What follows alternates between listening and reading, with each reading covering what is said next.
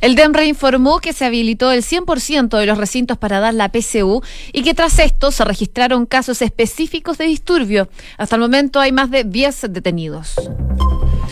Una en punto, muy buenas tardes, ¿cómo están ustedes? Bienvenidos a una nueva edición de Noticias en Duna, día especial porque ya está de regreso nuestro querido Nicolás Vial. Nico, ¿cómo estás? Ay, lo especial. ¿Cómo están? Muy buenas tardes, gracias. Especial. Es como un lunes distinto, dices tú. No, Sí, un lunes distinto porque lunes está pasando muchas cosas, más allá de que haya llegado a vacaciones. No, eh, pero es una gran noticia que se agradece y agradece por lo le- menos todo el equipo de Radio Duna. No, por favor. Se le echaba mucho de menos. eh, lo tuve en mis pensamientos en, varias ocasiones. Por lo menos. Sí. Pero te desconectaste, que es lo importante. Sí, llegué bastante desconectado, ese problema. Están pasando muchas cosas.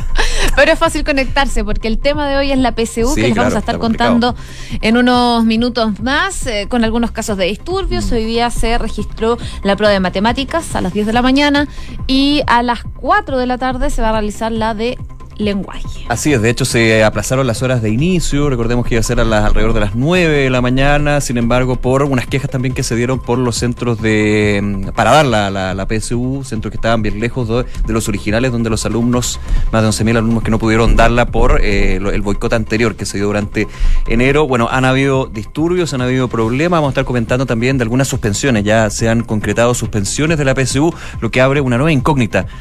¿Qué pasa con los que no pudieron hacerla? Los que no van a poder hacerla. Van a tener que ya entrar a un tercer. eh, a una tercera Tercer proceso, tercer proceso, tercera opción con la No se con- descarta. con la- no se descarta, ya lo decía el rector Sánchez, por ejemplo, de la Universidad Católica durante el fin de semana en una entrevista, pero con la complejidad que puede ser para el proceso de admisión de las universidades y centros de formación técnica, eh, que obviamente se va aplazando y se va eh, acercando a lo que es marzo. Así que vamos a estar con eso y otros temas. Pero antes, querida Josefina, vamos a las calles de Santiago y antes de eso, mira, ya estoy totalmente desenchufado. Vamos con el tiempo, un calor que... Mira, tuve la suerte de estar ahí en playas Qué rico. y volver a los 34, 35 grados de aquí de la capital. Es duro. Ha sido toda una ha sido todo un proceso. Me un proceso, imagino. un proceso interior. Yo sé que no es lo más complicado en estos tiempos, pero ha sido complicado para mí. Bueno, pero no va a ser fácil. Hoy día ya hay 31 grados de temperatura y la máxima podría llegar hasta los 34, incluso un poquito más en algunas zonas de la región metropolitana. Va a estar totalmente despejado, una condición que no se mantendría en este nivel de altas temperaturas, porque la máxima ya mañana y a partir de mañana baja hasta los 31 grados de temperatura. Hoy día la máxima va a llegar hasta los 34, así que a prepararse para ese calor intenso. Harto, harta agua es recomendable tomar durante estos días. Mucha hidratación. Mucha hidratación y bloqueador solar también. Si nos vamos a Viña del Mar y Valparaíso, 20 grados de temperatura, la máxima va a llegar hasta los 22. Va a estar totalmente despejado por lo menos durante la tarde. Si nos vamos a Concepción, hay 23 grados de temperatura, está despejado, pero con vientos de entre 25 y 40 kilómetros por hora. La máxima va a llegar hasta los 27. Va a ser bastante alta, pero probablemente mañana baje y va a bajar considerablemente hasta los 20 grados como máxima. Y por último, revisamos Puerto Montt, donde nos pueden escuchar como siempre en el 99.7 a esta hora. 20 grados va a seguir subiendo, pero hasta los 21. Nubosidad parcial durante toda la jornada del día de hoy en Puerto Montt y probablemente ya mañana van a tener precipitaciones débiles. Ponemos un ojo a las calles de Santiago para ver cómo se comporta, también considerando que hay algunos puntos de la capital, no solamente aquí, sino en otros puntos del país, donde hay algunos cierres de calles, anillos de carabineros. Ha sido un tema también lo de los anillos de seguridad. ¿eh? Por algunos casos aquí en Santiago se ha dicho que no ha habido mucho anillo y eso ha provocado, por ejemplo, que eh, haya suspensiones. Vamos a estar con eso en unos segundos. Pero, ¿qué pasa? Eh, aquí ya nos dice que hay congestión alta en la ruta 5 al sur entre el sector de Mapocho y Alameda por un vehículo con fallas en el sector de Alameda que está ocupando la pista derecha, nos informa la UST del Ministerio de Transportes. Eh, también, eh, en general, no hay grandes incidencias aquí en la región metropolitana. Ya habla de, por ejemplo, un tránsito normalizado en Padre Hurtado, al norte, a la altura de Avenida Kennedy, donde hace un rato hubo una serie de problemas, nada de mayor gravedad, eso sí. En regiones eh, no hay mayores incidentes hasta ahora, hace una hora por lo menos en Viña del Mar decían que había un camión detenido en la pista derecha de 1 Norte a la altura de 6 Poniente en dirección a Interior para que tuvieran precaución, pero fue hace una hora, así que probablemente eso ya está solucionado. Y en Concepción al parecer está todo tranquilo también, por supuesto muy atentos, eh, no solo en los sectores donde nos escuchan en Radio Duna, sino que también a través de todo Chile por lo que está pasando con esta prueba de selección universitaria universitaria que ya está registrando algunos incidentes y también barricadas. Pero antes... Una de la tarde con cuatro minutos. Vamos con todas las informaciones de este día lunes en los titulares. Diversos incidentes, como les contábamos, se han registrado en varias sedes de rendición de la PSU. Mientras tanto, durante esta mañana el DEMRE confirmó que se filtró un facsímil de la PSU de matemáticas, pero una vez que los alumnos ya habían ingresado a las salas, por lo que no supone riesgo y el proceso continúa. En otras noticias, hoy, esta tarde, de hecho, el Pleno de la Corte Suprema dará a conocer si el suspendido fiscal Emiliano Arias es removido o no del Ministerio Público. La Fiscalía Nacional solicitó la salida de Arias al máximo tribunal del país, considerando, dicen, su mal comportamiento y negligencia manifiesta en el ejercicio de sus funciones. El presidente de RN, Mario Desbordes, dijo que no le gustaría ver a miembros de su partido por el rechazo y haciendo campaña con el partido de José Antonio Cast. No obstante, el timonel de Renovación Nacional indicó que no tendría problema si existe algún parlamentario que quisiera un comando en conjunto con otras fuerzas de Chile Vamos. El Servicio Electoral dio a conocer esta mañana los padrones electorales auditados de todas las comunas del país, declara el plebiscito constituyente del próximo 26 de abril. Más de 14 millones de personas a nivel nacional podrán ser parte de este proceso. También se entregaron cifras de las comunas que más votantes tiene a nivel nacional. Todas son de la región metropolitana, entre ellas Puente Alto, Maipú, Santiago y La Florida. El ministro Jaime Mañalich ofreció disculpas a la familia del paciente que fue operado durante un corte de energía en el hospital Barros Luco. El titular de salud recalcó que lo ocurrido el miércoles pasado en el hospital está siendo investigado por la fiscalía. Estados Unidos, Francia y Japón se preparan para evacuar a sus ciudadanos de Wuhan, epicentro de la epidemia del coronavirus. Ya al menos 80 personas han muerto producto de este virus y hay más de 2.000 infectados desde el inicio del brote.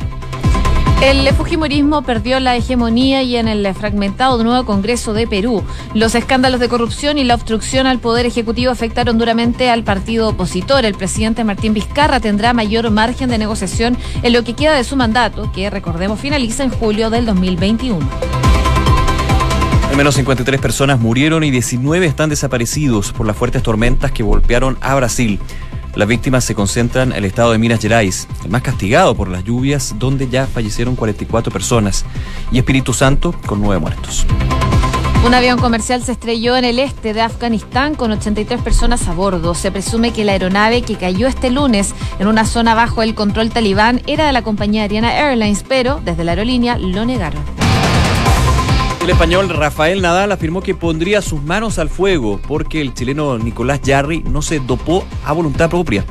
A veces puedes tener mala suerte. Nosotros vamos a restaurantes y cualquier persona te puede dejar en una situación de desprotección, agregó el tenista Rafael Nadal. Una con siete minutos, revisamos las principales informaciones que marcan esta jornada de día lunes 27 de enero, una jornada clave para los estudiantes que en una primera instancia no pudieron dar la prueba de selección universitaria porque el día de hoy se repite, se repite la de lenguaje, la de matemáticas y la de ciencia. La de historia quedó totalmente descartada producto de la filtración que se generó durante la primera instancia. Habían dudas de lo que iba a pasar durante esta jornada, básicamente por los resguardos que había que tener respecto de la prueba que se iba a realizar el día de hoy y la que se va a realizar mañana por este nuevo llamado de boicot que hicieron desde la ACE, eh, la Asamblea de Estudiantes Secundarios, para boicotear esta prueba de selección universitaria. Habían dudas de lo que iba a pasar durante esta jornada. De hecho, ayer no se realizó el clásico reconocimiento de salas que se hace los domingos, donde van los estudiantes a los establecimientos que le toca, donde rendir la PSU. De hecho, se designó, se informó la designación de locales para rendir la PSU, podríamos decir a última hora, pero se había anunciado justamente que iba a ser esa la medida. Y obviamente se eliminaba de esa manera lo que era la, eh, la visita a estas salas y algunas quejas que se fueron dando en algunos casos. Por ejemplo, se habló de un alumno de Santiago que eh, tenía que hacerla en Coyhaique. El DEMRE informó en ese caso en particular que eh, había solicitado el alumno hacerla en Coyhaique, pero obviamente los tiempos y todo lo que ha sucedido tuvo problemas para él, sin embargo se solucionó el problema en particular. Habló de hechos aislados particulares, pero hubo quejas también de algunos eh, algunas personas que decían, bueno, pero yo tengo que viajar dos horas en micro para poder llegar a rendir esta PSU. Sí, habían varios casos. Uno que eh, vivía en Antofagasta y tenía que viajar a Arica para dar la prueba. Otros que ya eran más centrales, por ejemplo, no sé, vivía en la Florida y le tocaba darla en Vitacura. Eso ya es más factible, pero cuando ya tienes que viajar más de 500 kilómetros para poder rendir la PSU, la situación claramente se complica. Y debido a esto también, a las distancias que podría generar dar la PSU en otro recinto que no era el que le había tocado anteriormente, que se designan por comuna, eh, corrieron el horario de la PCU. de hecho, siempre se a las 9. Sí, y era a las 10. Y eso obviamente pasa más bien a esta hora segundo plano porque el DEMRA hablaba en algún minuto de hechos, hechos, menores, hechos menores en términos de mucha de gente que tuvo ese tipo de problemas. Ahora los problemas están concentrados en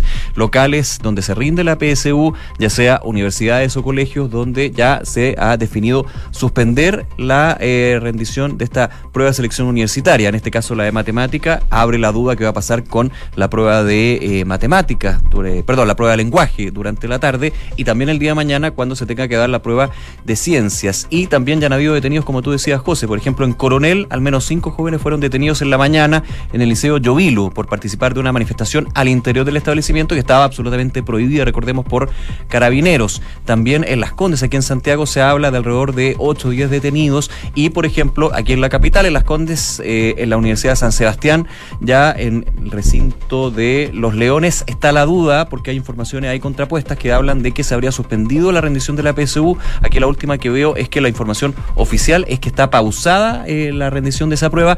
No así lo que sucedió y que fue confirmado a través de su cuenta de Twitter por el alcalde de Las Condes, Joaquín Lavín, que en el colegio Leonardo da Vinci de esa comuna hubo ocho detenidos, cuatro mujeres y cuatro hombres, y que fue suspendida la prueba de selección universitaria. Son, son algunos de los casos que se ha empezado a hacer ya de balance con respecto a el boicot, las funas y los problemas que se han generado el día de hoy. No ha sido fácil, sobre todo porque durante la mañana, cuando ya los estudiantes estaban al interior del recinto dando la prueba de matemáticas, se filtró esta prueba y habían mm. dudas si esto iba a poder afectar o no.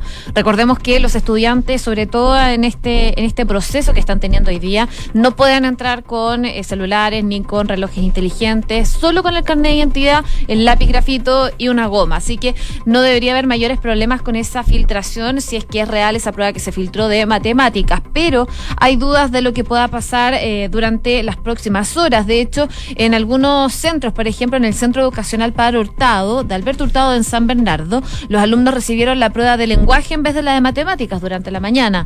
A 20 minutos de rendirla, se la quitaron, le cambiaron los, los, los facsímiles, pero finalmente ya tienen alguna idea a lo mejor de lo que es esta prueba, que podría a lo mejor afectar de alguna forma habría que verlo. Todo muy complicado, también ha sido bien complejo el escenario de esta PSU en Coronel, en eh, Reñaca, también en la Facultad de Medicina de la Universidad de Valparaíso, donde hubo desórdenes. De hecho, se quemaron facsímiles que fueron lanzados por eh, las ventanas de las salas de ese lugar.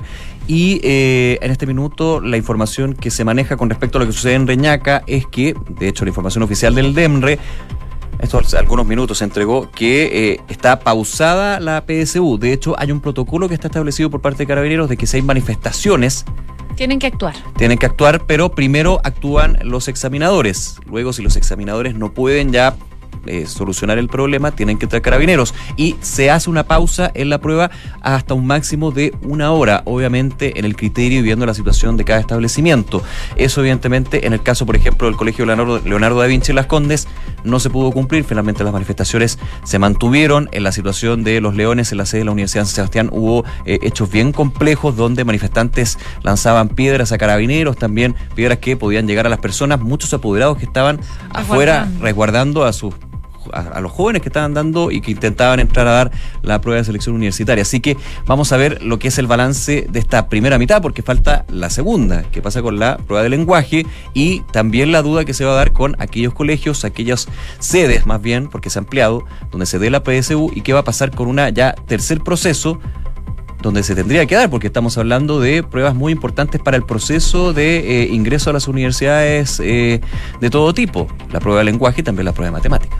Y la de ciencias que se da mañana, durante la mañana. Mira, la prueba de matemáticas la tienen que rendir eh, 111.339 personas a nivel país, esto en 37 comunas y hay 249 sedes. Durante la tarde de hoy, eh, la prueba de lenguaje se va a dar a las 4 de la tarde y mañana la de ciencias a las 10, así que hay preocupación por parte de las autoridades de lo que se está haciendo. Hace algunos días atrás el Ministerio del Interior estaba muy coordinado con el DEMRE, con el CRUCH y también con carabineros para ver cómo iba a ser este resguardo policial. De hecho, se designaron precisamente las universidades porque era más fácil tener un resguardo, un resguardo digo policial y un perímetro en el que no podían acercarse los manifestantes, pero si ya los manifestantes son los propios estudiantes que van a rendir la PSU, la cosa se complica bastante. Claro, yo te decía al principio también está eh, revisando durante la mañana la transmisión de los distintos canales de televisión, porque eh, durante el fin de semana se habló de una coordinación con carabineros para hacer anillos de seguridad, para hacer un perímetro que separara a el establecimiento donde se da la PSU y la calle, justamente para que si había manifestaciones se dieran sin ningún problema, pero lejos y no interrumpiera eh, el, el tránsito. El tránsito, no, pero más que el tránsito a los jóvenes que estaban haciendo la ah, PSU. Y en algunos colegios, en algunos establecimientos, los propios apoderados hablaban de que anillos de seguridad no había nada. Entonces eso también va a ser parte del balance que eh, seguramente en los próximos minutos podríamos tener desde las autoridades, ya sea policiales o el Ministerio del Interior, porque durante la mañana hubo de hecho un punto de prensa en el Palacio de la Moneda con el eh, subsecretario de Educación y también, perdón, no el subsecretario de Educación, el subsecretario de Educación em, Superior, si no me equivoco. Ah, de Educación Superior. Sí, el de Educación Superior, eh, Vargas, y también el... Juan Eduardo Vargas. Juan Eduardo Vargas y el subsecretario del Interior, Francisco Juan Francisco Gali, con respecto a cómo se venía el día Evidentemente en los próximos minutos podrían haber un balance, pero está complejo. Ahora, igual de complejo que la situación de enero, hay que hacer, yo creo que esperar, pero evidentemente, ya que una joven, una, una, alumna, un alumno no puede dar la PSU, obviamente es un problema y también hay un tema eh, de la visión política que se está dando al respecto, con respecto a eh, la crítica que se ha dado del gobierno que no ha podido manejar esta situación, no ha podido resguardar finalmente eh, la posibilidad de aquellos que quieren dar la PSU y también resguardar las manifestaciones que se den de manera pacífica y no terminen en boicot de esta prueba de selección universitaria. Claro, estoy revisando si hay problemas en el tránsito producto de las barricadas que se estaban registrando hace algunos minutos, pero al parecer está todo más normalizado. Hay que esperar entonces que se dé la segunda prueba, que es la de lenguaje, durante esta tarde para ver cómo siguen las manifestaciones de los estudiantes y también el balance que hacen desde la ACES, que es eh, finalmente los que llaman a hacer este boicot de la PSU, que hasta el momento se ha adherido gente, eh, porque hay estudiantes que han tenido que abandonar las, las instalaciones por eh, incidentes que se están registrando en los lugares de rendición de la prueba. Oye, lo último, ratificar una información que estaba dando, finalmente se suspendió la prueba de selección universitaria en la Universidad de San Sebastián en la sede de Los Leones, por los incidentes que se dieron durante toda la mañana en realidad, pero claro, lo complicado no eran los, las manifestaciones afuera, sino las manifestaciones adentro. Y por eso finalmente se decide suspender cuando se hace una pausa, la pausa se extiende y finalmente no se puede restablecer el orden para eh, poder hacer esta PSU de la mejor manera, para que te vaya la mejor manera posible también. Una de la tarde con 17 minutos. Escuchas Noticias en Duna con Josefina Stavrakopoulos y Nicolás Vial. Y hay informaciones relacionadas a lo que va a ser el plebiscito del 26 de abril. ¿Por qué? Porque el Servicio Electoral, el CERVEL, dio a conocer durante esta jornada los padrones electorales auditados de todas las comunas del país de cara a este plebiscito y según lo establece, como sabemos, la ley. Según los datos del organismo, hay un total de 14.695.245 personas que podrían ser parte entonces de este proceso que se vive este año, mientras que 58.100 chilenos que residen en el extranjero también van a poder participar en este plebiscito que va a definir si se modifica o no finalmente la Carta Magna. Además, la institución informó que existen 348.040 migrantes que están habilitados para poder participar de este proceso, lo que se traduce en un alza de más de 80.000 extranjeros en relación al último proceso electoral, que recordemos se realizó en el año 2017, donde la cifra llegó a 267.116. Así que sube 80.000 80.000 los extranjeros que van a estar habilitados para participar Relevante eso, en este ¿ah? proceso. Relevante Sí, eso en dos bastante. años entonces, porque también este padrón, más allá de lo que se va a vivir en el proceso de eh, plebiscito constituyente el eh, eh, 26 de abril, donde vamos a elegir si queremos o no una nueva constitución y si se quiere una nueva carta magna, cuál es el mecanismo para realizarlo, eh, nos muestra también lo que está sucediendo a nivel país y en términos de nuestro sistema democrático. Y se habla más de más de 80.000 migrantes que están habilitados para votar. Una población migrante que sabemos ha crecido, que en el desglose tenemos identificado Que cuáles se son suman las- a los que ya estaban. que se suman a los que ya estaban, pero 80.000 es un número importante que justamente va a tener mucho que decir en este proceso del 26 de abril. Así que eh, importante esto, estos datos que entregan los padrones de eh, el proceso del 26 de abril, que por supuesto, más allá del padrón de la información dura, eh, tiene todo un contexto que hemos estado revisando aquí en Duna, de es qué va a pasar el 26 de abril, donde hay críticas, apreciaciones, miradas desde los distintos partidos políticos, organizaciones sociales. Recordemos lo que sucedió con el tema de la franja televisiva, donde finalmente son los partidos quienes van a tener, dijo el Consejo Nacional de Televisión, eh, entregar eh, tiempo a las organizaciones sociales para poder eh, presentar sus argumentos con respecto a una opción u otra. Hay de todo y es importante este dato, ya más del número, del dato a nivel nacional de cómo se va a llegar a votar, cuántos van a llegar a votar, cuántas mujeres, cuántos hombres, cuántos migrantes van a estar habilitados, pero obviamente es los que están habilitados para votar. Una cosa muy importante va a ser el porcentaje de abstención y participación que finalmente se dé y eso solamente lo vamos a saber, a saber, perdón, el 26 de abril ya durante la noche. Mira, y otro dato importante a destacar son las comunas que tienen más votantes a nivel nacional. Todas están en la región eh, metropolitana. Primero está Puente Alto con más de 395 mil personas, Maipú con 387 mil, Santiago le sigue después, la Florida son las comunas que tienen mayor cantidad de votantes eh, que están habilitados para este proceso. Oye, y a propósito, salió una nueva medición de la encuesta CADEM, como todas las semanas. La encuestadora entregó sus estudios sobre la actualidad política y en esta edición, al consultar a los encuestados sobre su opción en el plebiscito, el apruebo sigue con una amplia mayoría, un 66% contra un 25% que apoya el rechazo. Sin embargo, la primera baja eh, 8 puntos porcentuales respecto al sondeo previo hecho hace dos semanas. Asimismo, la opción de rechazo subió 6 puntos porcentuales. Sigue ganando entonces el apruebo, pero tiene bajas en cuanto a su nivel de aprobación. Por eso va a ser importante también lo que comentábamos, eh, las campañas, podríamos decir, ya de entrada a este proceso de plebiscito con respecto a cuáles son las opciones, cuáles son los argumentos y también la discusión que se genera al respecto. Una con 21. Escuchas Noticias en Duna con Josefina Stavrakopoulos y Nicolás Vial. Y el coronavirus sigue dando que hablar, ya van más de 80 muertos, eh, desde China están tomando medidas, eh, alargaron las festividades del Año Nuevo chino que se vivió durante el fin de semana, por lo menos hasta el 2 de febrero, principalmente para que la gente no, no se mueva de la zona donde está, principalmente de Wuhan, donde ha sido la zona donde se ha concentrado este coronavirus. Y ya algunos gobiernos están tomando medidas producto de este virus que rápidamente se ha comenzado a expandir a través del mundo. De hecho, los gobiernos de Japón, Estados Unidos y Francia se están preparando para evacuar a sus ciudadanos que se encuentran en esta ciudad de Wuhan, que es el epicentro del brote del coronavirus en China y que, como les contaba, ha dejado más de 80 muertos. Mientras que la empresa francesa PSA Group, que tiene una fuerte presencia en la región, anunció que haría lo mismo con sus empleados. Así que ya a nivel internacional están tomando medidas. Eh, por su parte, el primer ministro de Japón, por ejemplo, Shinzo Abe, indicó el día de ayer que su gobierno estaba negociando con Beijing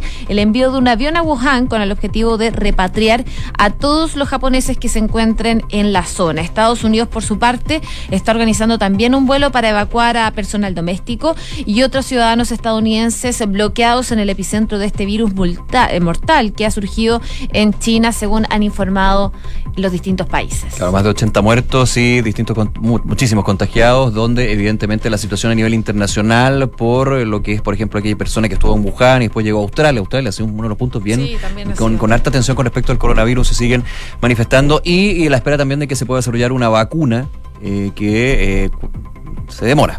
Y que dicen que podría estar en tres meses más. Sería rápido, pero como avanza este virus eh, se vuelve un poquito más complicado. Oye, y otro dato importante a destacar, que el coronavirus no solo está afectando la salud de las personas, sino que también las bolsas. Claro, de hecho, eh, si vemos el cobre, muy importante para nuestro país, ha tenido baja importante en los últimos días debido evidentemente a que China es el mayor comprador mundial de cobre y la situación que se da con el coronavirus tiene un impacto en ese mercado, especialmente en el mercado de los metales. Por ejemplo, el oro también ha reforzado su posición al alza como un refugio, saltó el día de hoy durante la mañana casi un 1% y las bolsas de Asia evidentemente con caídas importantes que se han ido también traspasando a otros mercados internacionales. Una de la tarde con 23 minutos, revisamos las principales informaciones de este lunes en los titulares. Diversos incidentes se han registrado en varias sedes de rendición de la PCU. Mientras tanto, durante esta mañana, el DEMRE confirmó que se filtró un facsímil de la PCU de matemáticas, eh, pero una vez que los alumnos ya habían ingresado a las salas, por lo que no supone un riesgo y el proceso continúa. Hoy el Pleno de la Corte Suprema dará a conocer si el suspendido fiscal Emiliano Arias es removido o no del Ministerio Público. La Fiscalía Nacional solicitó la salida de Arias al máximo tribunal, considerando su mal comportamiento y negligencia manifiesta en el ejercicio de sus funciones.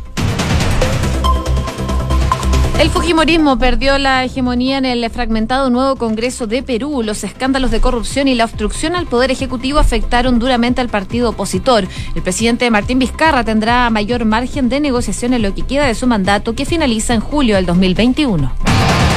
El español Rafael Nadal afirmó que pondría sus manos al fuego porque el chileno Nicolás Yarri no se dopó a voluntad propia. A veces puedes tener mala suerte. Nosotros vamos a restaurantes y cualquier persona te puede dejar en una situación de desprotección, agregó Nadal. Una con 25 minutos les contamos que Credicor Capital pone a tu disposición un equipo de especialistas que te asesoran para hacer crecer, preservar y gestionar tu patrimonio. Son parte del grupo financiero Credicor con más de un siglo de trayectoria en Latinoamérica y más de 30 años en Chile. Credicor Capital, excelencia en inversiones. Inmobiliaria Armas, empresa líder en la industria con más de 50 años de trayectoria, te invita a conocer e invertir en sus múltiples y atractivos proyectos inmobiliarios de alta plusvalía. Conoce más en iarmas.cl. Banco Vice nuevamente fue reconocido con el primer lugar del Premio Nacional de Satisfacción de Clientes Pro Calidad en el sector bancos medios y fue elegido mejor de los mejores de la categoría contractual versión 2019, porque su motivación permanente es la satisfacción de sus clientes. Banco Visa simple para ti.